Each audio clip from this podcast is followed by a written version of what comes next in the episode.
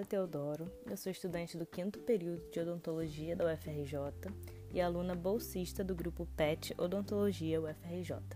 No episódio de hoje do nosso podcast, irei falar sobre a importância da língua inglesa para o ensino superior e para a odontologia. As referências utilizadas para a elaboração desse podcast estarão disponíveis ao final através de um QR Code. Antes de tudo, é preciso dar um contexto da posição do inglês na nossa sociedade atualmente.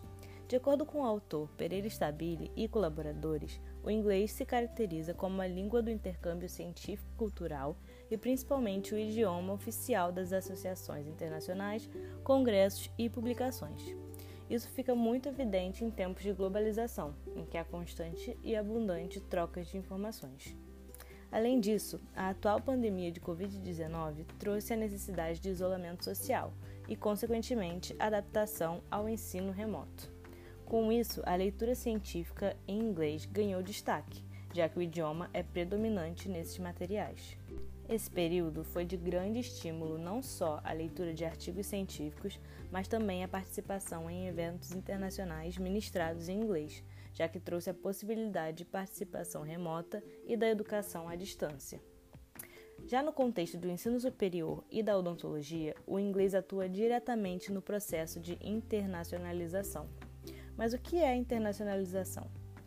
A internacionalização é definida por Knight como um processo de integração de uma dimensão internacional, intercultural e global na missão ou função da educação superior. Ou seja, é o processo que permite que as instituições de ensino superior se insiram no mundo globalizado, o que é muito importante principalmente para os países em desenvolvimento, como é o caso do Brasil.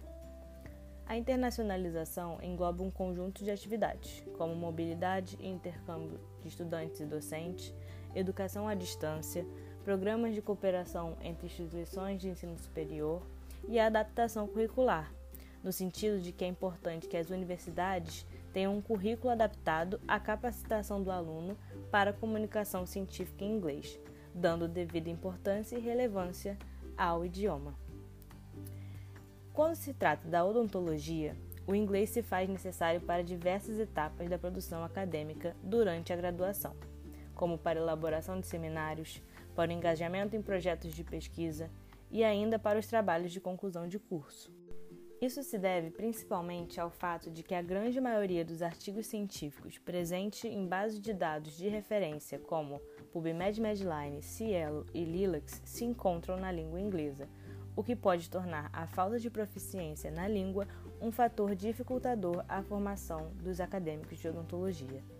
Dessa maneira, entende-se que o inglês se torna uma ferramenta fundamental para a obtenção de competência e reputação para produtores e consumidores de ciência em geral, inclusive acadêmicos da área de odontologia. No ano de 2013, constatou-se que dos periódicos indexados pela CAPES, o órgão do Ministério da Educação que representa a coordenação de aperfeiçoamento de pessoal de nível superior, na área de odontologia, apenas 341 foram classificados como Qualis A, ou seja, os periódicos mais relevantes, de maior impacto, e todos eles têm publicações em inglês.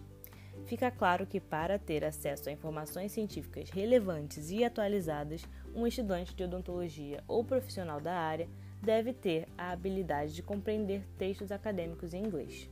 Assim, políticas linguísticas e ações de internacionalização no ensino superior são de extrema importância para os alunos de odontologia, a fim também de evitar o aumento da lacuna social por meio da terceirização ou privatização do ensino de inglês. Como proposta de intervenção para esse problema, o grupo PET Odontologia criou o Grupo de Estudos e Debate de Artigos Odontológicos em Inglês, o GEDAI. O GEDAI é uma atividade de discussão de artigos científicos da área odontológica redigidos em inglês, a fim de promover familiarização com o vocabulário científico, além da comunicação de maneira geral na língua inglesa. Além disso, é mais uma oportunidade de aprendizado de conteúdos odontológicos relevantes para os, os acadêmicos que participam no grupo. Os encontros acontecem remotamente, de 15 em 15 dias, e são conduzidos totalmente em inglês, através de perguntas norteadoras da discussão relacionadas ao artigo proposto. Dessa forma, os alunos participantes preparam suas considerações e o aprendizado surge a partir das reflexões conjuntas sobre o assunto abordado. Para saber mais sobre o Jedi e sobre outras atividades desenvolvidas pelo grupo PET, acesse nosso Instagram, PetOdontologiaUFRJ. Dessa forma, finalizo o podcast de hoje. Obrigado por ouvirem e até a próxima!